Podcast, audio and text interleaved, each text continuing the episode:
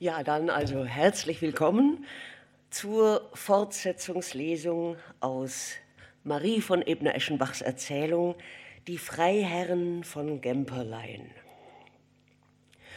Die Brüder Friedrich und Ludwig von Gemperlein bewirtschaften gemeinsam das vom Vater ererbte Gut Vlastrowitz. Aufgrund ihrer unterschiedlichen Weltanschauungen kommt es zwischen den beiden immer wieder zu heftigen Streitereien. Auch in Bezug auf die Wahl ihrer zukünftigen Ehegattinnen sind sie sich uneins. Als Ludwig, der überzeugte Republikaner, seinem älteren Bruder mitteilt, es sei sein durch nichts zu besiegender Wille, sich mit Lina Äppelblü, einer Nichte der Frau Verwalterin Kurz Michel, zu verheiraten, reagiert Friedrich, zutiefst verletzt in seinem Adelsstolze, empört, ich zitiere, Heirate, wen du magst, meinetwegen eine Taglöhnerin, nur sein Gesicht nahm einen Ausdruck von kalter Grausamkeit an. Er durchschnitt mit einer feierlichen Bewegung der erhobenen Hand die Luft zwischen sich und seinem Bruder. Nur jedem das Seine. Es gibt Stufen im Leben. Dich zieht's nach den unteren, mich nach den oberen. Und in der Tat, er Friedrich hat sich seine zukünftige aus dem genealogischen Almanach der gräflichen Häuser erwählt und ist fest entschlossen, zu gegebener Zeit um die Hand der hochwohlgeborenen Gräfin Josephe von Einzelnau-Qualnow anzuhalten. Doch bevor es dazu kommt, stellte sich heraus, dass der arme Friedrich sich wie Ludwig spöttisch bemerkt, in einen Druckfehler verliebt hat. Nach Auskunft der Redaktion des Almanachs wurde dem Herrn Grafen Josef bedauerlicherweise versehentlich ein E angehängt. Aus Mitleid mit dem ent- bzw. getäuschten Bruder verschiebt Ludwig seine eigenen Heiratspläne. In drei, in sechs Monaten, wenn Friedrichs Herzenswunde vernarbt sein würde, dann erst wollte er die eigene Liebesgeschichte mit Eifer betreiben. Aber da ist es bereits zu spät. Lina, geborene Äppelblü, hat sich mittlerweile aus Liebe zu ihren unbemittelten Eltern und ihren neuen unversorgten Geschwistern mit Herrn Notar Klempe in K. verehelicht. Hören wir nun, wie es weitergeht mit den bislang zumindest eheglücklosen Brüdern.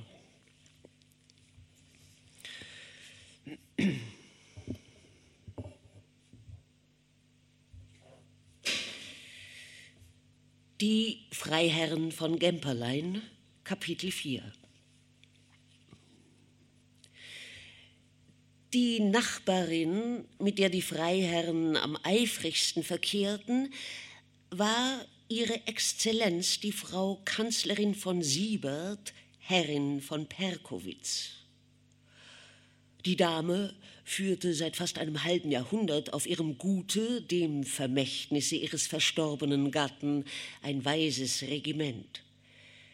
Sehr jung Witwe geworden, bewahrte sie sich selbst die Unabhängigkeit und dem Andenken ihres Herrchens die Treue. Sie verließ den Wohnsitz nicht mehr, an dem sie einige Jahre mit ihm verlebt hatte, und vermählte sich auch nicht wieder, obwohl es ihr an Gelegenheiten dazu nicht gefehlt hatte. Perkowitz bildete die östliche Grenze des freiherrlich-gemperleinschen Gutes und trieb eine Remise und drei Felder als ebenso viele Keile ins Mark von Vlastowitz hinein. Eine unangenehme Grenze. Eine Grenze, die zeitweilige Reibungen zwischen Nachbarn unvermeidlich macht. Ein verschobener Pfahl, eine schief gezogene Furche geben auch den friedfertigsten Anlass zu Zwistigkeiten und Rivalität. Allein gerade das trug nicht wenig zur Annehmlichkeit des Verkehrs bei, indem es ihm ein prickelndes Interesse verlieh. Die Exzellenz war eine muntere alte Dame von 70 Jahren. Sie fürchtete nicht so sehr wie die Langeweile, bestimmte den Wert der Menschen nach dem Grade der Huldigungen, die sie ihr darbrachten, und forderte von jedermann die eifrigste Anerkennung ihres nicht gewöhnlichen Verstandes.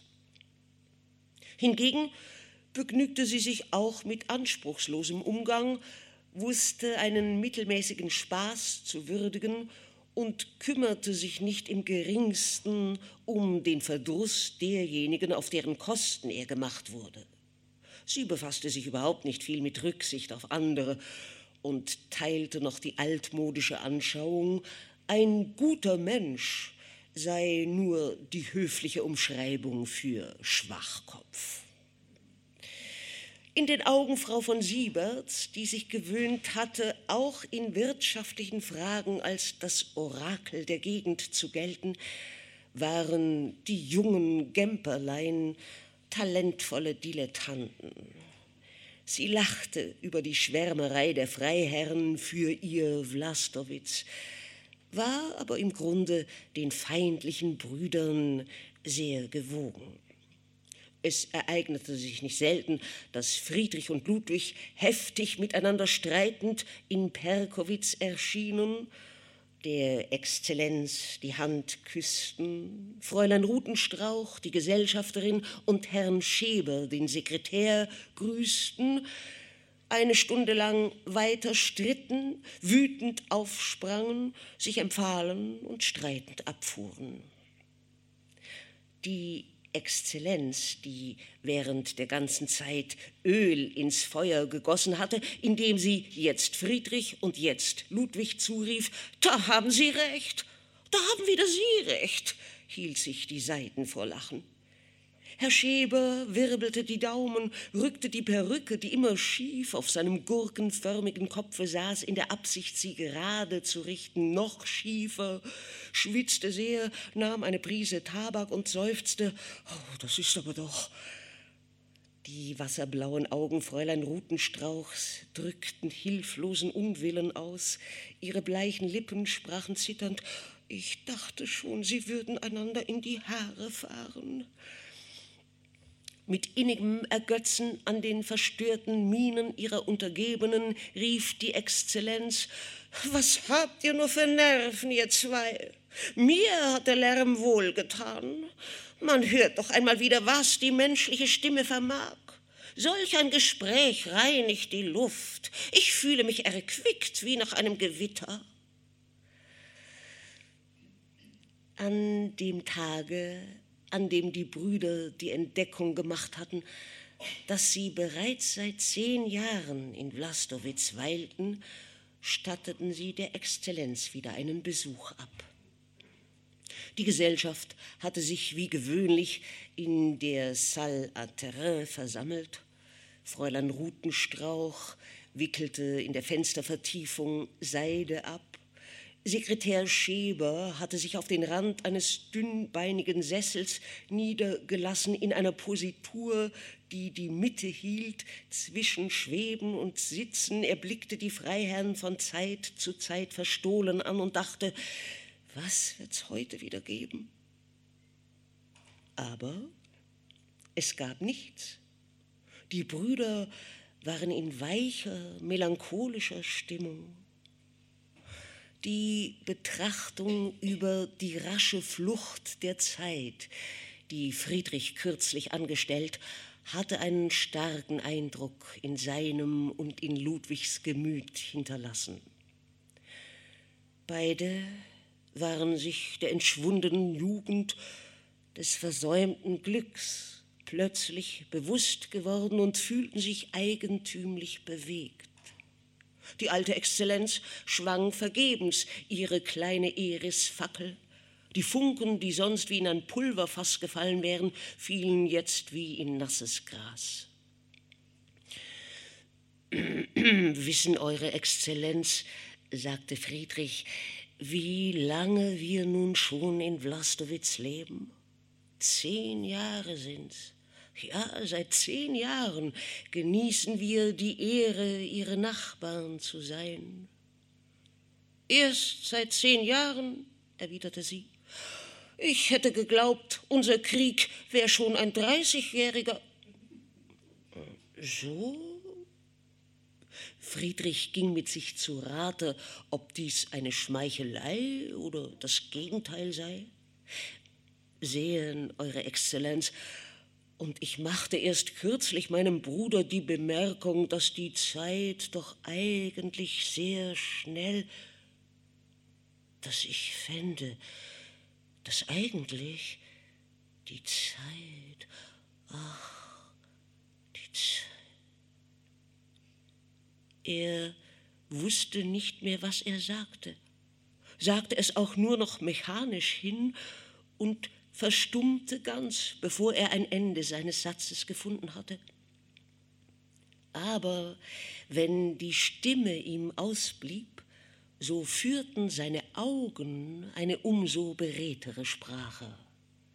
In Worte übersetzt würde sie gelautet haben, Oh, wie schön! Oh, du grundgütiger Himmel, wie teufelsmäßig schön! Etwas Schöneres kann man sich nicht denken und gibt's nicht. Die Augen aller Anwesenden folgten der Richtung seines verzückten Blickes.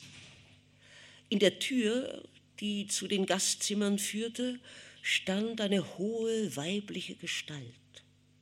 Nicht mehr in der ersten, aber so wahr einem das Herz aufging bei ihrem Anblicke, in der schönsten Blüte. Sie trug ein einfaches weißes Kleid, die prachtvollen kastanienbraunen Haare waren in schwere Zöpfe geflochten, um den edel geformten Kopf gelegt. In der Hand hielt sie einen Strohhut, Handschuhe und Sonnenschirm und so eigentümlich geschmackvolle, ja wirklich allerliebste Dinge wie diesen kleinen schwarzen Strohhut, diese schwedischen Handschuhe und diesen Sonnenschirm aus ungebleichter Seide, meinte Friedrich in seinem ganzen Leben nicht gesehen zu haben. So hatte ich mir meine Josephe vorgestellt, dachte er Ludwig dachte, mit der kann sich nicht einmal meine Lina vergleichen. Und beide dachten, kein Traum kann holder sein, aber sie hat vor diesem voraus, dass sie nicht zerstiebt beim Erwachen, dass man sie auch mit offenen Augen sehen, ja sogar mit ihr sprechen kann. Als die Exzellenz ihr die Freiherren nannte und dann zu diesen sagte, meine Nichte Siebert, verneigte sie sich, lächelte und versicherte auf das Liebenswürdigste, dass sie sehr erfreut sei. Sie setzte sich zu ihrer Tante auf das Kanapee in die linke Ecke, neben der Friedrichs Armstuhl stand. Der ältere Freiherr begann sogleich mit dem schönen Gaste des Schlosses ein lebhaftes Gespräch, während der Jüngere tiefsinnig schwieg und die Dame mit ausbündiger Bewunderung betrachtete. Der Eindruck, den die Erscheinung dieses entzückenden Wesens auf ihn machte, war umso überwältigender, als er ihn in einem Augenblicke innerer Wehrlosigkeit empfing, in einem Augenblicke der Wehmut, der Reue, der Schwäche mit einem Wort.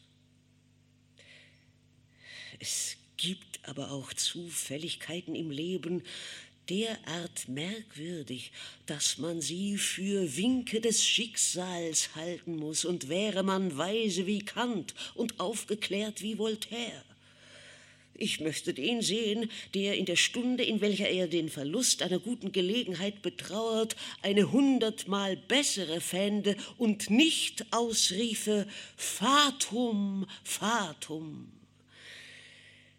Was Ludwig betrifft, er meinte die Stimme zu hören, die ihm zurief, da hast du's wieder, das Glück, das verloren gewähnte. Und diesmal greifbar genug, es wohnt in Perkowitz, es ist die Nichte deiner nächsten Nachbarin. Er beneidete seinen Bruder recht herzlich um die Beredsamkeit, die er entwickelte. Freilich, man muss borniert sein, um vor einem so wunderbaren Wesen mit so hausbackenem Zeuge auszurücken. Es geschah indessen mit hinreißendem Ausdruck. Friedrich sagte, solches Wetter im September, das ist ein Segen, da reifen die Trauben, da polarisieren die Rüben, und sah sie dabei mit Blicken an, die sie förmlich einhüllten in Wohlwollen und neigte sich über ihre Hände, die auf dem Tische lagen und mit den schwedischen Handschuhen spielten, so tief, so tief, dass man meinte, er werde sie gleich küssen. Die Dame schien sich des Zaubers, den sie ausübte, wohl bewusst, doch wurde sie dadurch nicht übermütig, schien eher ein wenig verlegen, ein bisschen unangenehm berührt. Wer jedoch die Freiherren mit heller Schadenfreude beobachtete, in wessen Miene sich der Ausdruck des boshaftesten Triumphes spiegelte, das war niemand anders als ihre Exzellenz. Vorderhand war ihr jedoch daran gelegen, ihre wahren Gefühle zu verbergen, und plötzlich hub sie mit ihrer lauten, gedehnten Nasenstimme an Ja, was heißt denn das, mein lieber Ludwig? Ich frage Sie schon dreimal, ob Sie Ihre Wolle endlich verkauft haben und kriege keine Antwort. Was ist denn überhaupt mit euch beiden? Ich weiß nicht, wie ihr mir vorkommt, meiner treu. Der eine sitzt da wie Amadis auf dem Armutsfelsen und der andere. Nehmen Sie sich in Acht, Fritz. Sie sehen heute wieder aus so rot, als soll sie Sie gleich der Schlag treffen.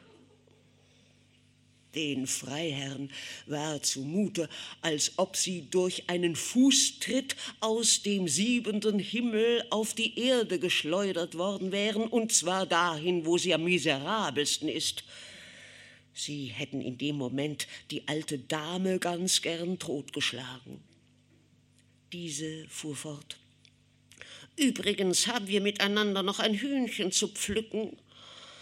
Ich wollte Sie bitten, Ihrem Förster die Erlaubnis zu geben, wenigstens manchmal irgendwo anders als an der Grenze zu jagen. Die Erlaubnis, murmelten die Brüder. Exzellenz, in der Tat. Als an der Grenze, wiederholte die Exzellenz scharf und nachdrücklich. Er patrouilliert Tag und Nacht vor meiner Remise auf und ab und pafft nieder, was sich zeigt. Bock oder Geiß. Die Freiherren schrien auf. Die Augen Friedrichs funkelten und die Ludwigs schossen Blitze. Ich gebe mein Wort, sprach der Letztere, dass der Förster entlassen ist, wenn mir die Geiß bewiesen wird. Er vaziert, er wildert herum, rief die Exzellenz und streckte ihre dürre Hand befehlend aus. Die Geiß ist vorgestern geschossen worden. Exzellenz, entgegnete Friedrich kaum mehr Herr seiner selbst, ich habe das Stück gesehen, es war ein Bock. Es war eine Geiß, fiel Ihre Exzellenz mit kalter Bosheit ein, und Friedrich schrie wütend. Das heißt, er schickte sich an, wütend zu schreien, doch blieb es bei der Absicht. Ein Blick seiner schönen Nachbarin verwandelte seine Aufregung in Ohnmacht und seinen Groll in Wonne. Sie sah ihn erschrocken an, flüsterte ihm leise flehend zu Ich bitte Sie, haben Sie Nachsicht mit dem Eigensinn des Alters. Ich bitte Sie.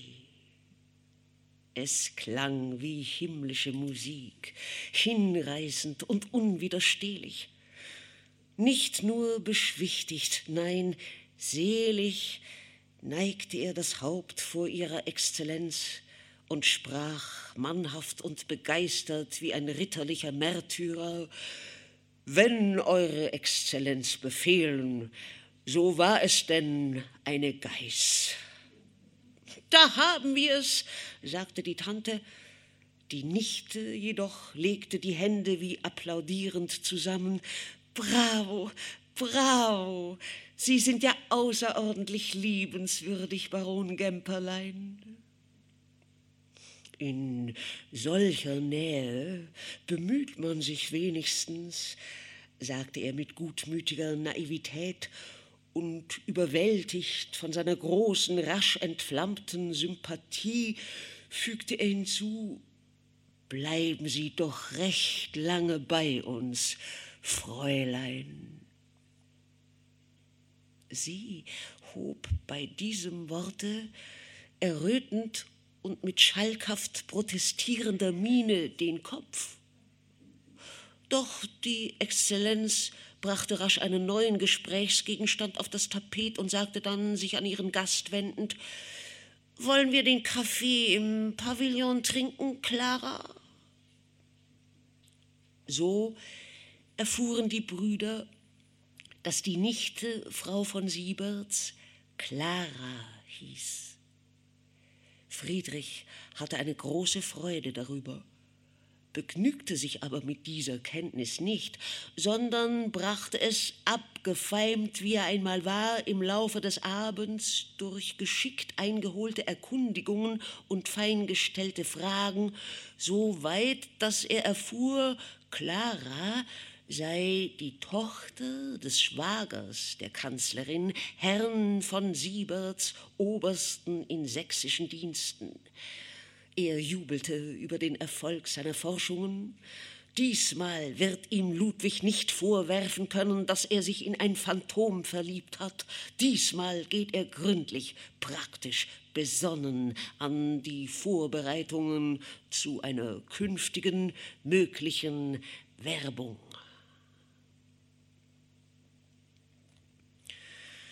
Der Pavillon, in dem das Abendbrot eingenommen wurde, befand sich auf einer Höhe derjenigen gegenüber, von der aus Schloss Vlastowitz die Gegend beherrschte.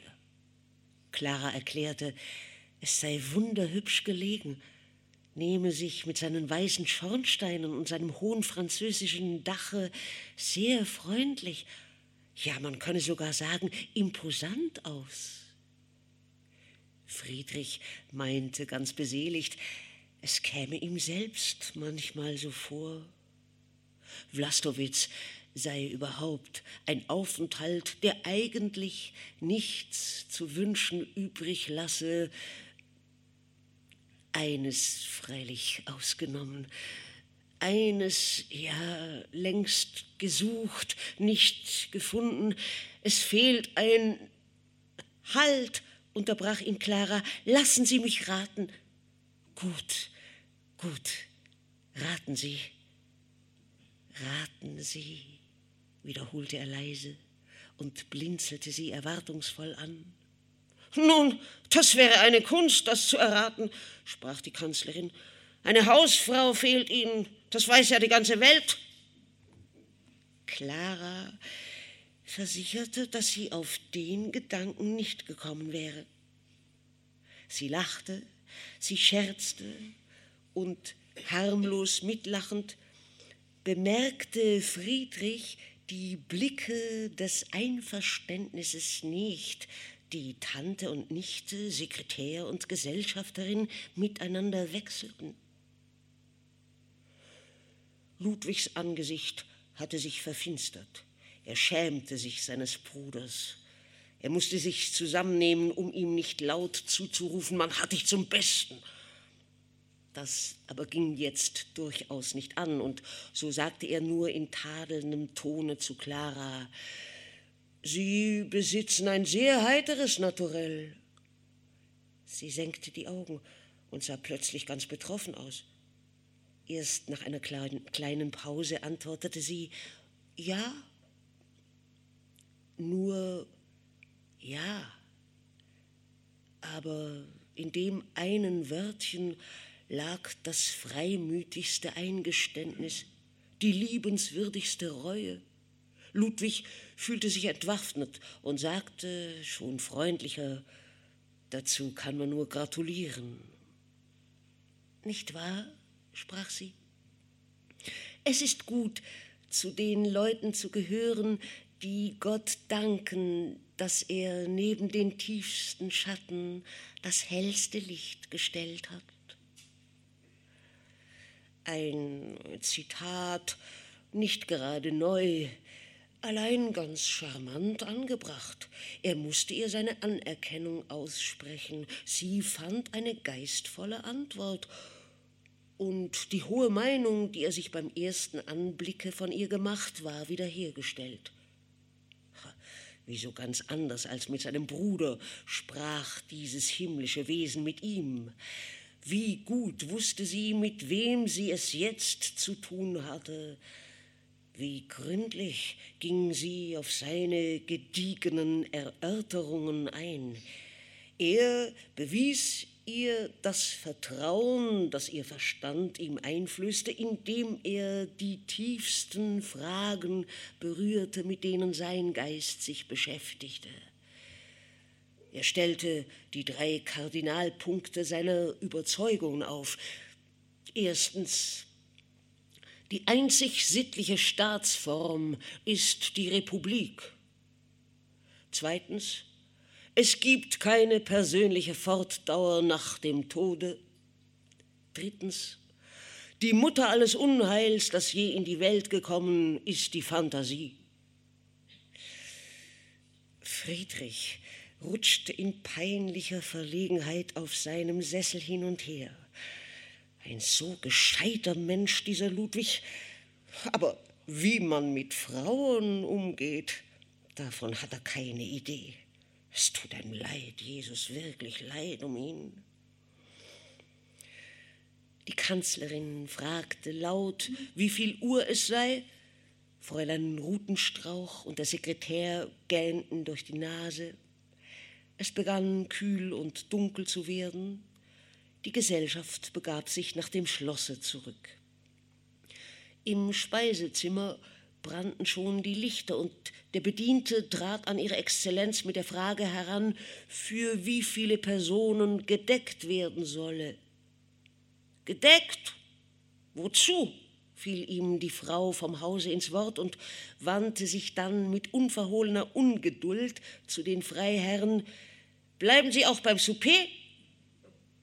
Sie wurde nicht verstanden, denn wie aus einem Munde versicherten die Brüder, dass sie nicht vermöchten, einer so gütigen Aufforderung zu widerstehen. Jetzt dauert mir der Spaß lang genug, sagte ihre Exzellenz so laut zur Rutenstrauch, dass diese erschrak und einen langen Blick auf die Freiherren warf. Unnötige Sorge, sie sahen und hörten nur die schöne Clara. Das Souper wurde auf und wieder abgetragen, die hartnäckigen Gäste rührten sich nicht. Die Kanzlerin gab endlich den Befehl, den Wagen der Freiherren, der längst angespannt war, anzumelden. Da erwachten sie wie aus einem Traume und empfahlen sich, beide so verliebt, wie sie bisher nicht geahnt hatten, dass man es sein könne.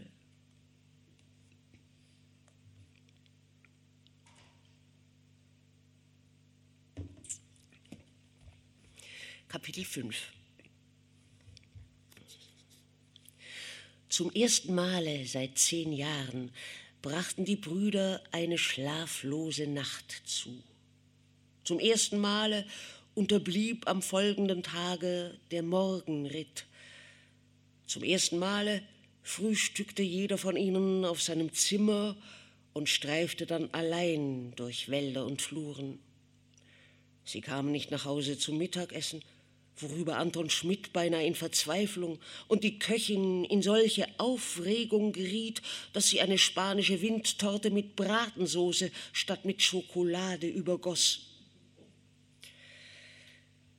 Frau Verwalterin Kurz Michel, von den Vorgängen im Schlosse unterrichtet, brachte den Tag in Angst und Sorge zu und wusste keine Antwort auf die unablässig wiederholte Frage ihres Gatten. Was tun? Was beginnen? Angesichts des Unerhörten steht auch der größte Verstand still.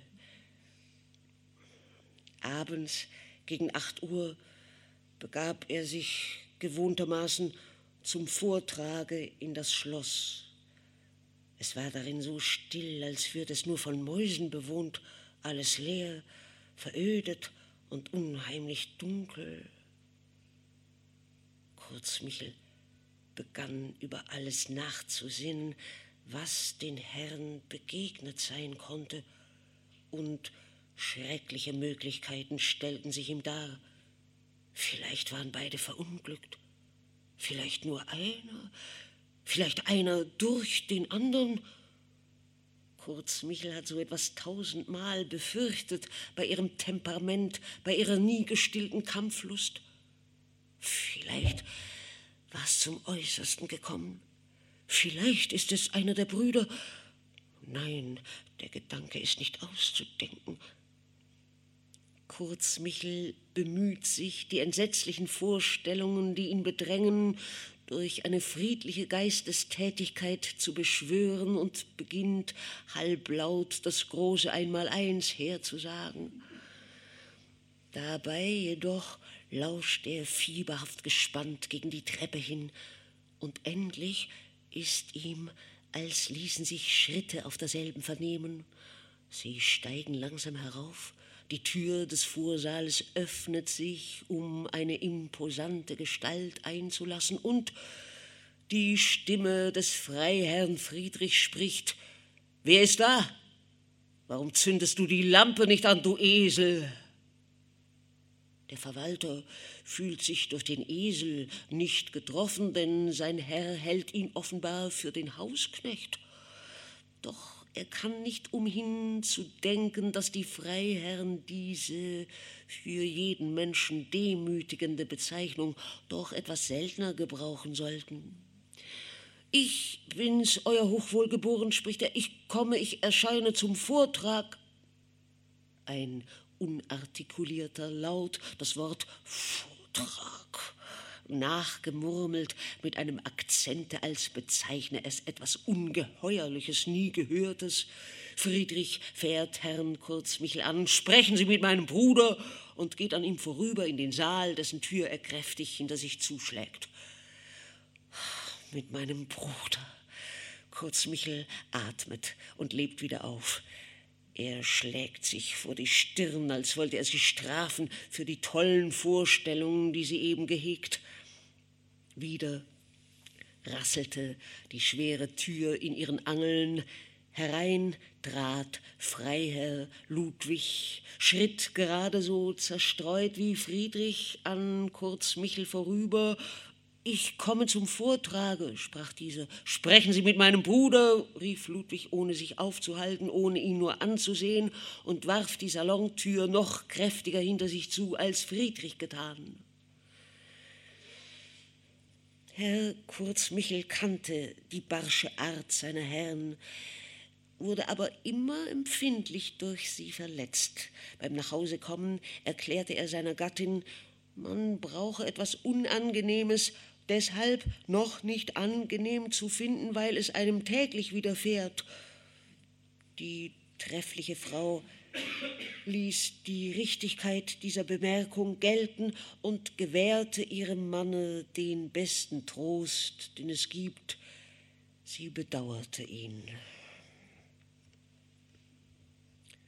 Die Freiherren nahmen das Abendessen schweigend und hastig ein. Nach demselben zündeten sie ihre Zigarren an, rückten beide ihre Stühle vom Tische weg, wandten einander nicht gerade den Rücken, aber doch die Seite zu und starrten hartnäckig in die Luft. Friedrich war der Erste, der einen Laut von sich gab, indem er zu murmeln begann. Siebert, Siebert, Clara Siebert. Was? fragte Ludwig. Gute Familie, fuhr Friedrich fort, gehört dem ältesten Adel Sachsens an. Ludwig entgegnete ihm mit unglaublich sanfter Stimme, Woher hast du das? Sein Bruder sah ihn flüchtig an. Es ist meine Überzeugung, antwortete er. Ich glaube, dass du irrst, sagte Ludwig so sanft wie früher. Die Siebert sind bürgerlich, ganz bürgerlich. Friedrich richtete sich auf, schlug heftig mit der Faust auf den Tisch und rief Meinetwegen. Es trat eine lange Pause ein. Endlich sprach Ludwig, schwer atmend, allein immer noch mit anbetungswürdiger Ruhe, Du bist verliebt, ich bin es auch. Schmerzlich bejahend nickte Friedrich mit dem Kopfe. Das Wort überraschte ihn nicht, es war nur die Bestätigung eines ihm bereits bekannten Unglückes. Was ist, fuhr Ludwig fort, müssen Männer den Mut haben, gelten zu lassen, nicht wahr? Wahr, lautete die Antwort. Heiraten aber kann sie nur einer. Auch wahr. Denn, Bruder, Ludwig stand auf, drückte die Knöchel der geballten Hände auf den Tisch und schien sich anzuschicken, eine längere Rede zu halten. Aber Friedrich hinderte ihn an der Ausführung dieses Vorhabens, indem er sagte, Lieber Bruder, was sich von selbst versteht, brauchst du mir doch nicht zu erklären. Das ist also ausgemacht. Höre ferner, höre mich ferner geduldig an, Kannst du mich ferner geduldig anhören? Ich werde sehen, rede. Heiraten kann sie nur einer. Jetzt aber kommt die Frage, welcher? Das ist es ja. Auch Friedrich stand auf, fuhr sich mit beiden Händen in die Haare und setzte sich wieder nieder. Ich habe gefragt, welcher, sprach Ludwig. Die Antwort auf diese Frage ist die selbstverständlichste der Welt und lautet derjenige, für den sie sich entscheidet. Überlassen wir ihr die Wahl. Ihr die Wahl? Ihr die Wahl? Ja, glaubst du nicht, lieber Bruder, dass sie den wählen wird, der am eifrigsten um sie wirbt, den, der ihr zuerst seine Hand anbietet? Ich glaube, lieber Bruder, dass sie denjenigen wählen wird, der ihr besser gefällt. Was werben? Wirbt der, der ihr nicht gefällt, so schlägt sie ihn aus. So schlägt sie ihn aus,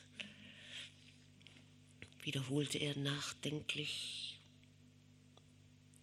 Als die Brüder gestern von Perkowitz fortgefahren waren, hatte Ludwig die Überzeugung mitgenommen, bei Clara einen sehr günstigen Eindruck hervorgebracht zu haben. In der schlaflos durchwachten Nacht jedoch, während des einsam verträumten Tages, waren allerlei Zweifel in ihm aufgestiegen. Dass sie seine geistige Überlegenheit über seinen Bruder erkannt habe, blieb ihm ausgemacht.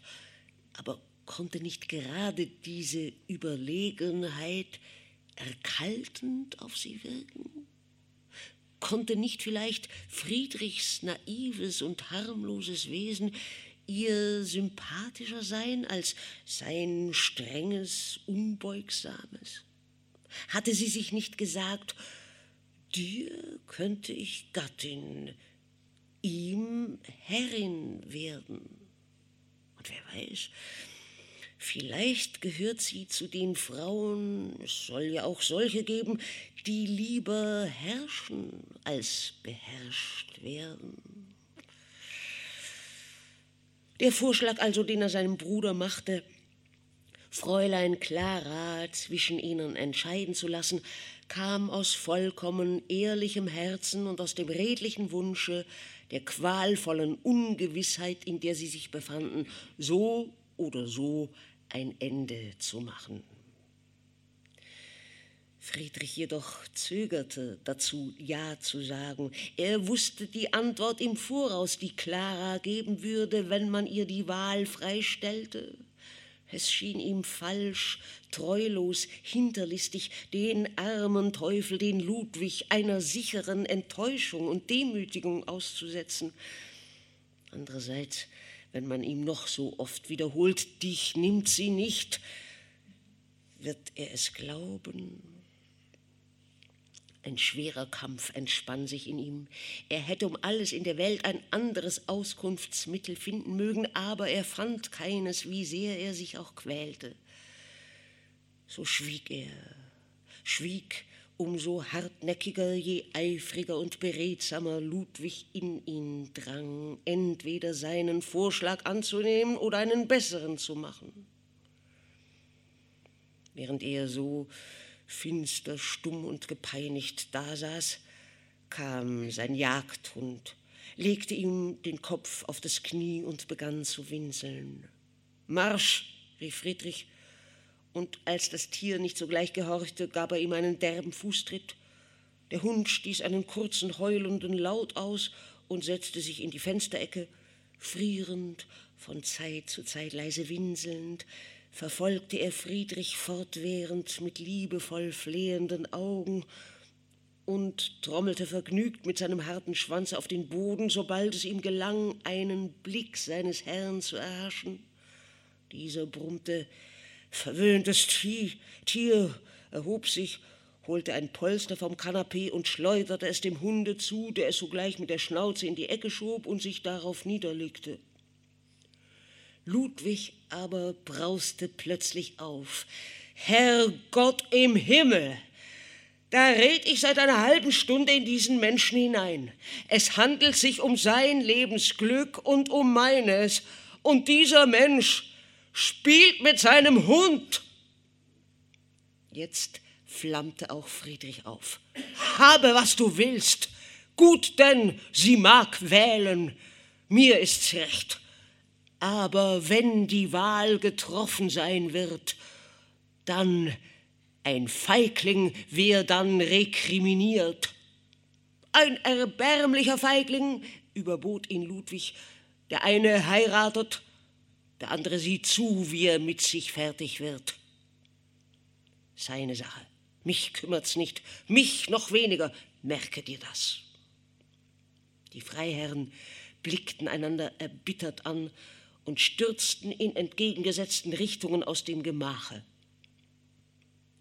So zornig sie auch noch immer waren, empfanden sie es doch als eine Erlösung, endlich wieder ihre Herzen entlastet zu haben von der bedrückenden Qual der Ratlosigkeit.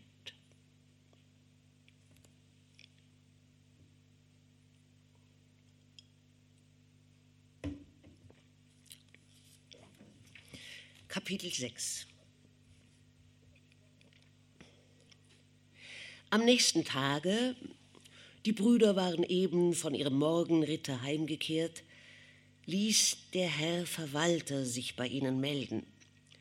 Er berichtete, dass der Bote des Amtes Perkowitz soeben im Amte Vlastowitz einen Brief unter der freiherrlich Friedrichschen Adresse hinterlegt habe und Brief, unterbrach ihn Friedrich, aus Perkowitz? Wo? Kurz Michel übergab einen nett und zierlich gefalteten Zettel und bat, diese Gelegenheit ergreifen zu dürfen, um den gestern versäumten Vortrag. Aber der Freiherr hörte ihn nicht an.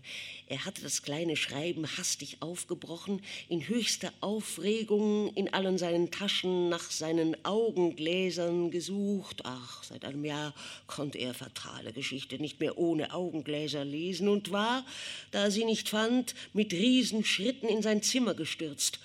Von wem der Brief? fragte Ludwig dumpf. Von Ihrer Exzellenz. Von Ihrer Exzellenz? Und Ludwig eilte seinem Bruder nach.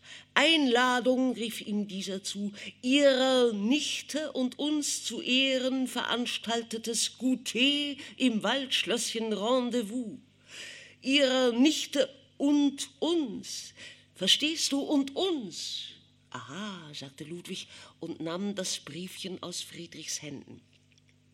Die Schlusszeilen desselben waren viel merkwürdiger als der Anfang. Friedrich hatte sie in seinem Freudentaumel nur nicht recht angesehen. Wir haben ein Bekenntnis abzulegen. Dann trinken wir Kaffee auf fernere gute Freundschaft. Wirklich? Steht das da? jubelte Friedrich und hüpfte im Zimmer herum wie ein glückliches Kind. An diesem Tage klagten die Freiherren nicht über die rasche Flucht der Zeit. Eine Stunde lang warteten beide vor dem Schlosse auf den für drei Uhr nachmittags bestellten Wagen. Pünktlich fuhr um diese Zeit die Equipage in den Hof. Ein leichter Phaeton mit Braunen bespannt, die der Kutscher vom Rücksitze aus lenkte. Sobald Friedrich die Pferde erblickte, runzelte er die Stirn. Die Hanaken? fragte er. Wer hat befohlen, die Hanaken einzuspannen? Ich, antwortete Ludwig, schwang sich auf den erhöhten Kutschersitz und ergriff die Zügel. Steig ein, nun, so steig doch ein. Aber Friedrich blieb neben den Pferden stehen und musterte sie mit gehässigen Blicken. Mit denen wirst du Parade machen, sprach er. Die Braunen waren seit Monaten die Veranlassung lebhafter Streitigkeiten zwischen den Freiherren. Ludwig, der, wie Friedrich sagte, von Pferden so viel verstand wie ein Fassbinder vom Spitzenklöppeln, hatte sie von einem Bauern ohne Vorwissen seines Bruders gekauft. Als er sie diesem voll Stolz auf die getroffene Wahl vorführen ließ, rief Friedrich schon von weitem Nichts daran, gemein, was gemein. Nichts ist gemein als der Hochmut. Sie haben Figur, entgegnete Ludwig. Figur, aber kein Blut. Und nicht einmal Figur. Beine wie Spinnen, abgeschlagenes Kreuz, Rehhälse. Es sind Krampen. Allein Ludwigs Herz hing an ihnen. Ihm gefielen sie und weil er hoffte, dass sie auch Fräulein Clara gefallen würden, hatte er sie heute einspannen lassen. Steig nur ein, wiederholte er, und trotz des innigsten Widerstrebens entschloss sich Friedrich dazu. Schwer genug kam es ihn an, zu einer Gelegenheit, bei der man sich gern im besten Lichte zeigen möchte, mit solchem Gespann vorzufahren, Dazu gehört etwas. Allein er tat's, er gab nach.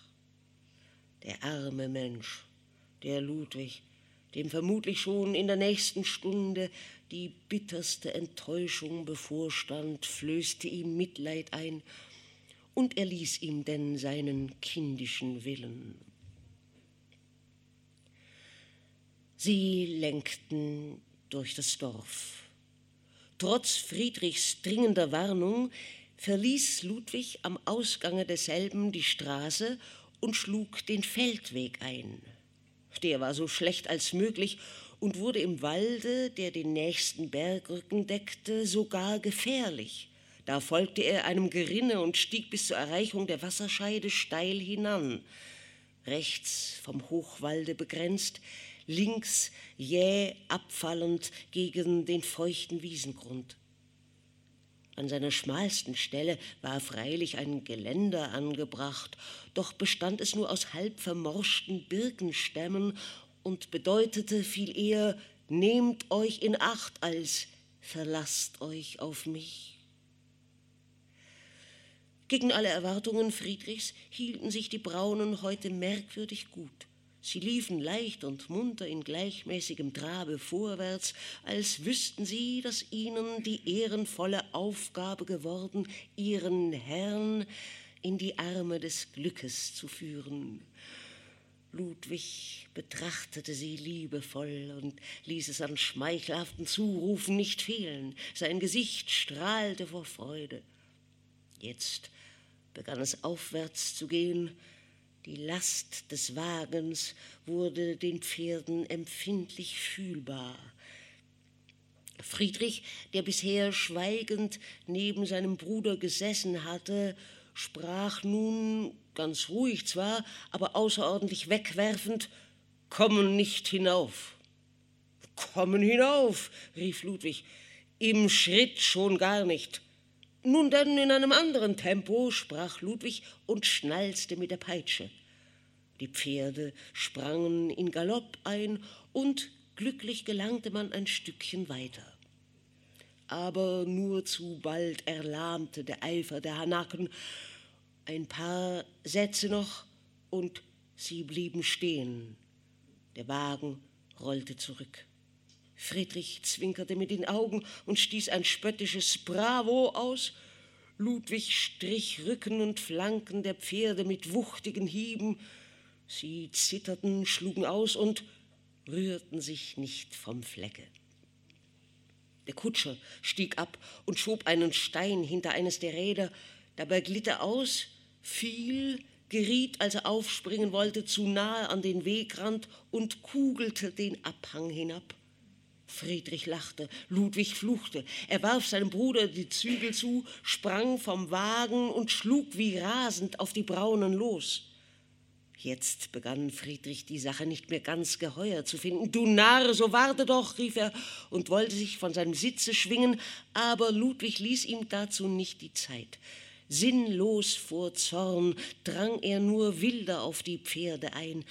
Die warfen sich zurück, prallten an das Geländer, es brach und die ganze Equipage schlug den Weg ein, den vor ihr schon der Kutscher genommen hatte. Prost, knirschte Ludwig. Aber im selben Augenblicke blitzte das Bewusstsein dessen, was er getan, mit tödlichem Schrecken in ihm auf. Ein fürchterlicher Schrei entrang sich seiner Brust. Mit aufgerissenen Augen taumelte er zum Rande des Abhanges hin. Unten lagen die Pferde in Zügel und Stränge verwickelt, lag der Wagen mit den Rädern in der Luft. Von Friedrich war nichts zu sehen. In verzweifelten Sätzen sprang Ludwig hinunter. Der Kutscher kam herbeigehinkt. Jesus, Maria, Jesus, Maria und Josef, winselte er und starrte schreckgelähmt seinen Herrn an, der, aussehend wie ein Toter, die Arbeit von zehn Lebendigen verrichtete. Er durchschnitt und zerriss die Zügel, er führte einen Faustschlag gegen den Kopf eines der Pferde, welches im Emporringen an den Wagenkasten stieß, dass es zurücktaumelte, als wäre ein Blitzstrahl vor ihm niedergefahren. Doch nun war der Wagen frei man sah Friedrich unter demselben liegen, das Gesicht ins Gras gedrückt, das gerötet war von Blut. Ludwig sprang hinzu. Mit Riesenkraft stemmte er sich gegen den Wagen und hob ihn vorsichtig langsam, half nach mit dem Kopfe, mit den Schultern und schleuderte ihn neben den Mann hin, der bis jetzt seine ganze Last getragen. Dieser Mann aber atmete tief auf, er lebte. Ludwig wollte sich zu ihm niederbeugen, die Arme ausstrecken, sie sanken ihm, seine Knie wankten. Statt des Namens, den er auszusprechen suchte, drang nur ein gepresstes Stöhnen aus seinem Munde. Plötzlich hob sich Friedrich auf ein Knie empor, er wischte rasch mit der Hand das Blut ab, das ihm von der Stirn über die Augen floss, sah Ludwig vor sich stehen und da hast du's. Es geschieht dir recht, rief er mit einer Stimme, die keinen Zweifel darüber aufkommen ließ, dass der kräftige Gemperleinsche Brustkasten dem erlittenen Schock siegreich widerstanden hatte. Er richtete sich auf, schüttelte sich, pustete, deutete auf die jämmerlich zerschundenen, mit Blut und Schmutz bedeckten Pferde und sprach, die sehen schön aus. Ludwig blieb noch immer unbeweglich.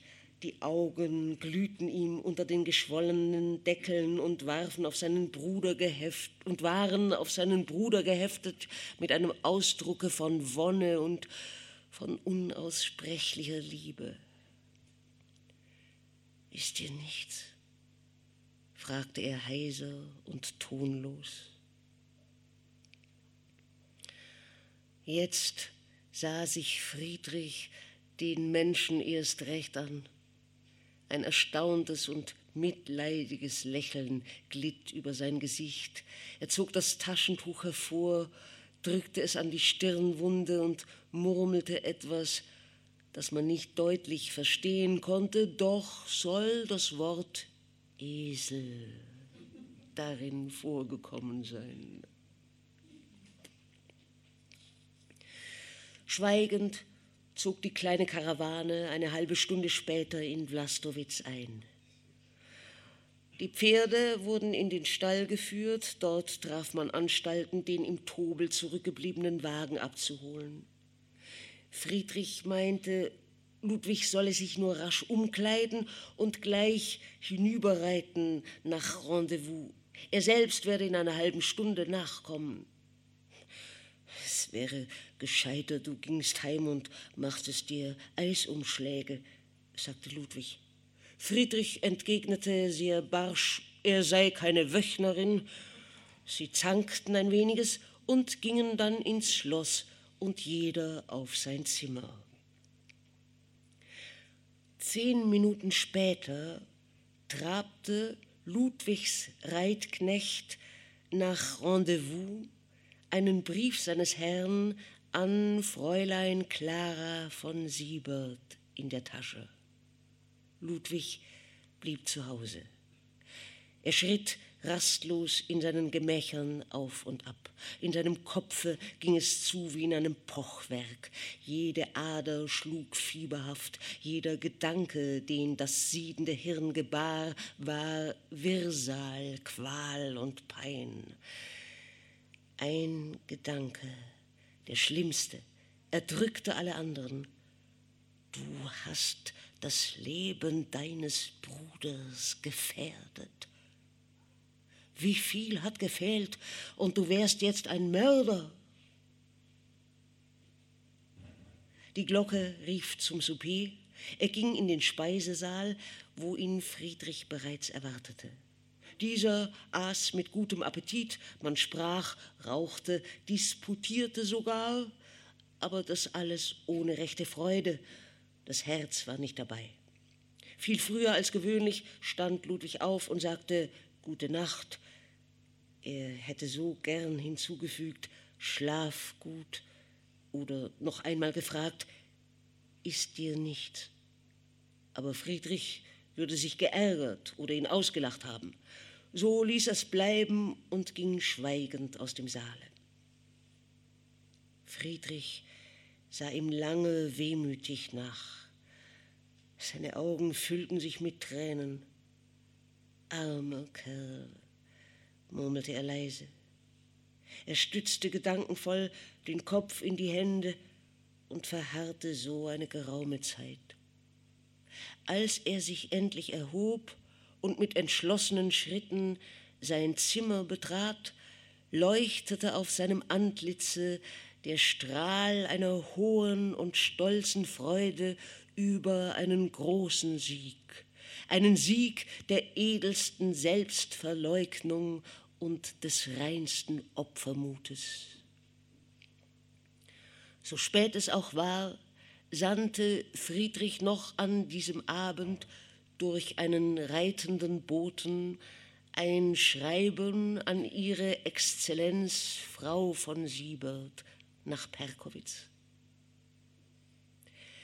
Indessen saß Ludwig an seinem Schreibtische und schrieb in schwungvollen Zügen langsam und feierlich sein Testament. Er ernannte darin seinen Bruder, den Freiherrn Friedrich von Gemperlein, zum Erben seines gesamten Hab und Gutes, falls er, Ludwig, unvermählt und kinderlos bleiben sollte, was, fügte er hinzu, vermutlich geschehen dürfte. Den Schluss des Aktenstückes bildeten die Worte Ich wünsche, wo immer ich sterbe, in Vlastowitz begraben zu werden. Ein trauriges Lächeln tritt auf seine Lippen.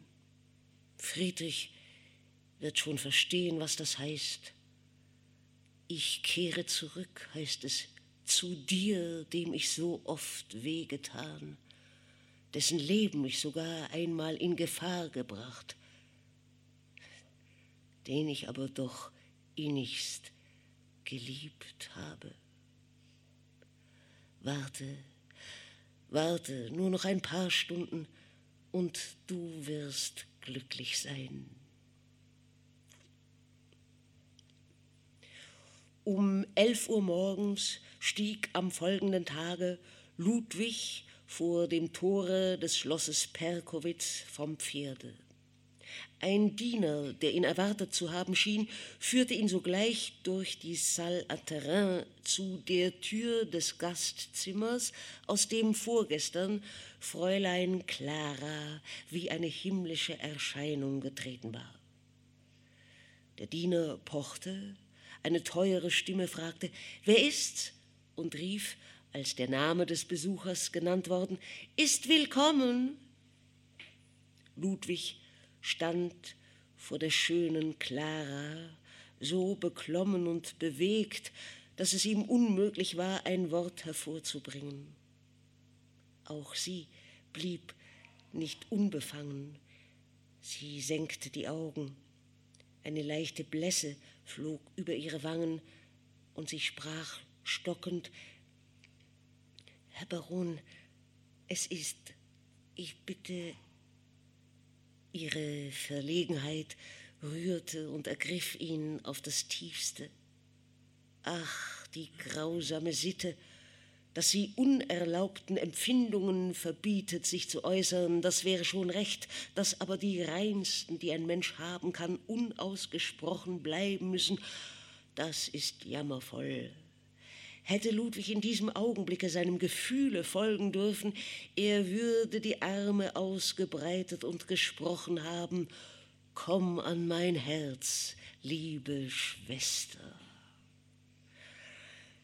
Aber das schickte sich nun einmal nicht, und so reichte er ihr nur die Hand und sagte, ich habe mir die Freiheit genommen, Sie um ein Gespräch unter vier Augen zu bitten. Ja, ja, unterbrach sie ihn hastig, in einem Briefe, den ich eröffnete, obwohl er eigentlich nicht an mich gerichtet war. Wie? Ich heiße nämlich nicht Fräulein. Oh, rief er, es handelt sich nicht darum, wie Sie heißen, heißen Sie, wie Sie wollen. Sie sind die Nichte unserer verehrten Freundin und das liebenswürdigste Wesen, das uns je vorgekommen ist. Sie sind gewiss auch edel und gut und werden das Vertrauen nicht missbrauchen, das mich zu Ihnen führt und mit dem ich Ihnen sage, Sie haben auf den besten Menschen, den es gibt, einen großen Eindruck gemacht auf meinen Bruder, Fräulein. Ich komme hierher ohne sein Vorwissen, in der Absicht, Sie günstig für ihn zu stimmen. Ich meine es mit Ihnen nicht minder ehrlich als mit ihm und beschwöre Sie in Ihrem eigenen Interesse, lassen Sie sich seine Werbung gefallen. Er sprach mit solchem Eifer, dass es ihr, wie oft sie es auch versuchte, nicht gelang, ihn zu unterbrechen. Als er nun schloss, versäumen Sie die Gelegenheit nicht, die glücklichste Frau der Welt zu werden, gab ihre Ungeduld ihr den Mut, mit Entschlossenheit zu sagen, diese Gelegenheit ist aber schon versäumt, Herr Baron. Ich bin verheiratet. Er fuhr von seinem Sessel auf mit einem Entsetzen, das sich nicht schildern lässt. Sie scherzen, stammelte er. Das, das, das kann nicht sein, das, das ist ja unmöglich. Warum? fragte sie. So gut wie Ihr Herr Bruder kann auch ein anderer mich annehmbar gefunden haben. Zum Beispiel mein Vetter Karl Siebert, der mich vor etlichen Jahren heimgeführt. Warum glauben Sie, dass ich bis jetzt sitzen geblieben sei? Denn, erlauben Sie mir, für ein Fräulein wäre ich doch etwas bejahrt. Ludwig blickte sie wehmütig an und sprach, so schön, so liebenswürdig, so geistvoll und schon verheiratet. Und wenn Sie wüssten, wie lange, versetzte sie, und all ihre Munterkeit und ihr guter Humor hatten sich wieder eingefunden. Entschuldigen Sie, gnädige Frau, sagte Ludwig, es wäre besser gewesen, wenn Sie die Gewogenheit gehabt hätten, uns das früher mitzuteilen. Hm, haben Sie danach gefragt? Mit welchem Rechte durfte ich Sie mit meinen Familienangelegenheiten behelligen, war ihre schlagfertige Entgegnung. Er sagte nur noch, oh, gnädige Frau, und empfahl sich ehrerbietig. Ihr aber, seltsam, ihr verging dabei ganz und gar die Lust, über den sonderbaren Herrn zu lachen. Sie eilte ihm nach, erreichte ihn, als er eben die Schwelle betrat und sagte herzlich und warm, Leben Sie wohl, Herr von Gemperlein. Sie bot ihm zum Abschied die Hand. Ludwig wandte den Kopf und tat, als ob er es nicht sähe.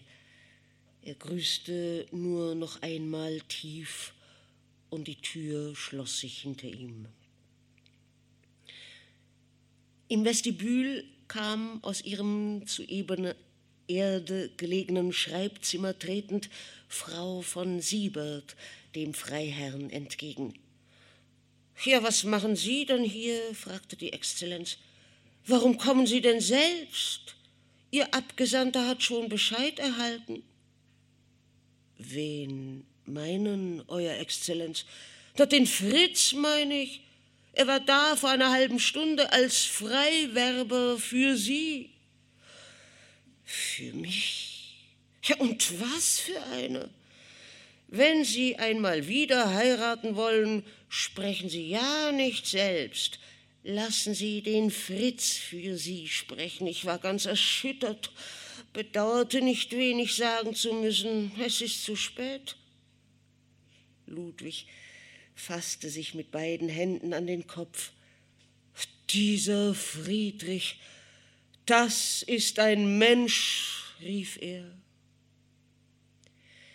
Aus seiner Stimme klang eine so mächtige Rührung, dass die Exzellenz förmlich davon ergriffen wurde. Sie suchte sich der ihr unangenehmen Empfindung rasch zu entziehen, trat dicht vor Ludwig hin, zupfte ihn am Ohr und sagte, Nichts für ungut. Fast tut's mir leid, dass wir euch den Streich spielten. Die Clara wollte ohnehin nicht dran. Aber ich hab sie gezwungen. Ich musste Rache haben für meine Geiß.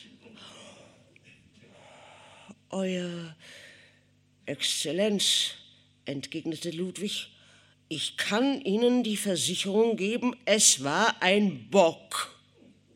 Na, mag es gewesen sein, was immer. Das Jagdvergnügen an meiner Grenze will ich eurem Förster versalzen. Damit schieden sie.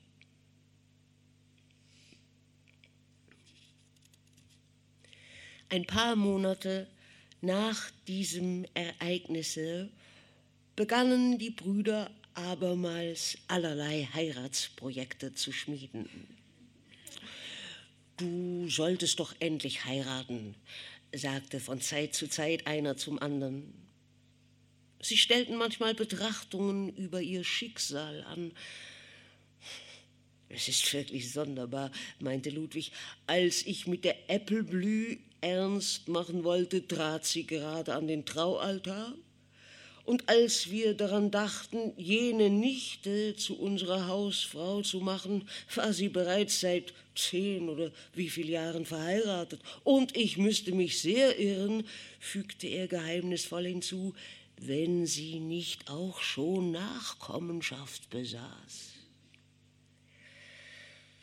Friedrich bemerkte, dass sich im Leben mit mehr oder weniger Unterschied doch alles wiederhole Sie seien einmal bestimmt, die erstaunlichsten Liebesabenteuer zu haben.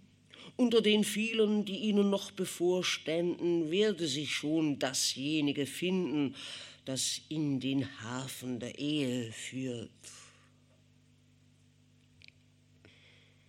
Trotz dieser Voraussicht und trotz des guten Vorsatzes, ihren Stamm in Ehren zu erhalten, hat keiner der Brüder sich vermählt.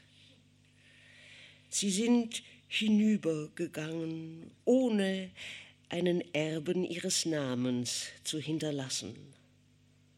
Und so ist denn, wie so vieles Schöne auf dieser Erde, auch das alte Geschlecht derer von Gemperlein erloschen.